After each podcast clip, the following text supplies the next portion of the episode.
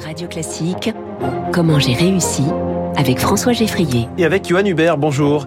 Bienvenue sur Radio Classique, vous êtes le fondateur de Sous les fraises. Ce sont des fermes urbaines, vous gérez des espaces verts et vous en profitez pour produire des végétaux pour les transformer, notamment en aliments euh, comestibles. Décrivez-nous un petit peu votre activité. Alors, donc Sous les fraises, depuis plus de 8 ans aujourd'hui, c'est une entreprise qui est un bureau d'études euh, pour aménager des espaces agricoles et des espaces, euh, d'espaces verts en ville.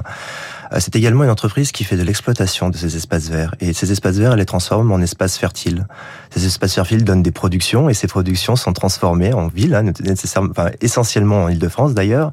Et donc nous fabriquons des, des, infusions, nous fabriquons euh, des biscuits, des bonbons au miel et, et, aux, et, aux, différentes plantes. Du gin, de la vodka aussi, on peut le dire. pas le dire, mais de la bière, des biscuits. Tout à fait. C'est au gré des rencontres avec les artisans parisiens, nous formulons des, des, des, coopérations et ces coopérations donnent naissance à des produits originaux.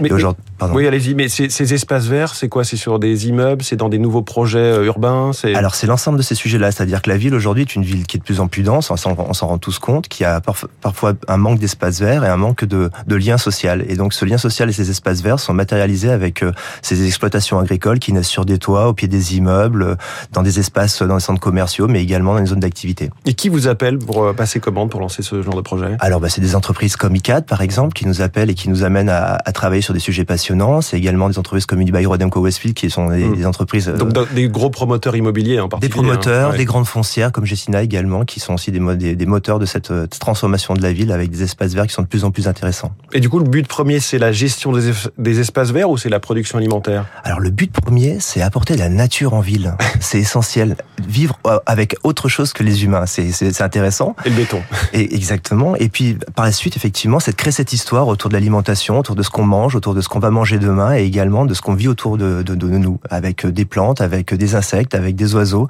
avec la vie en fait qui fleurit et qui devient fertile autour de la ville. Et pour vous, c'est une vraie rupture en fait avec les espaces verts classiques qui sont euh, des jardins avec des pour les enfants avec des toboggans, etc., mais qui sont un petit peu arides. Alors, bah, ces 50 dernières années, les espaces verts ont, subi une, baisse de certaines de leur budget, avec une raréfication des espèces et une, une diversification qui était de moins en moins importante.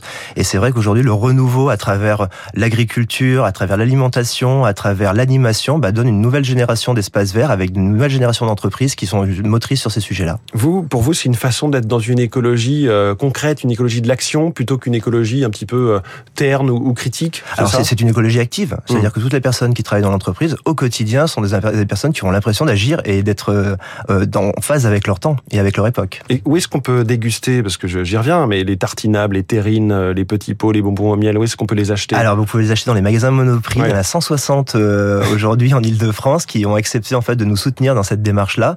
Et c'est passionnant de voir à quel point ils sont, voilà, ils sont patients pour nous accompagner dans ce, dans ce développement. Au départ, vous étiez architecte, c'est ça? Alors moi j'étais biologiste et mon associé qui était euh, architecte. Donc comment s'est fait la rencontre entre vous deux et comment est née finalement l'idée du projet? Ah bah Sous les phrases est née euh, d'une association à Grenoble, euh, soutenue par la métropole grenobloise qui a donc 20 ans, aujourd'hui ça fait commence à faire un petit moment, à, à encourager ce développement citoyen d'initiatives autour de la nature et de l'alimentation. Et puis petit à petit, de fil en aiguille, ça a donné naissance à un certain nombre de projets. Et lorsqu'on est arrivé à Paris, encouragé par les élus de la métropole, eh bien on a rencontré euh, l'incubateur de la ville de Paris, le Paris Senco, qui nous a aidé à nous développer.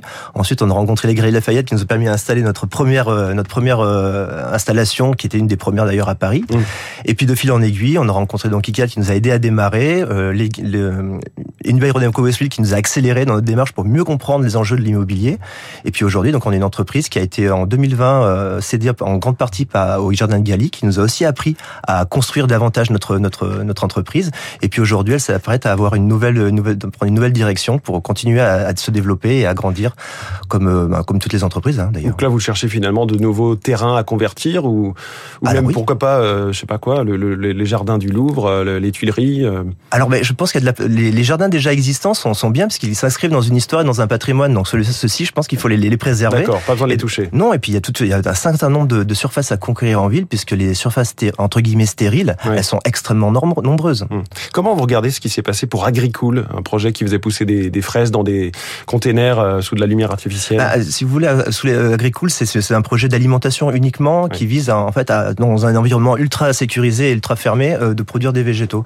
Notre démarche, elle n'est pas tout à fait la même, c'est-à-dire qu'à travers l'alimentation, nous on apporte la nature et on crée des espaces où les gens vont pouvoir se rencontrer, ce qui est un petit peu différent. En un mot, comment est-ce que vous avez réussi? C'est la question que je pose euh, chaque jour à mes invités. Euh, persévérance, euh, amour et passion de ce qu'on fait, et puis volonté de servir l'intérêt général. Eh ben c'est plutôt sympa tout ça. Bravo en tout cas pour ce projet Sous les fraises. Merci beaucoup Johan Hubert, fondateur de Sous les fraises, invité de Classique ce matin. Bonne journée. Merci. Il est 6h51. La chronique 3 minutes pour la planète.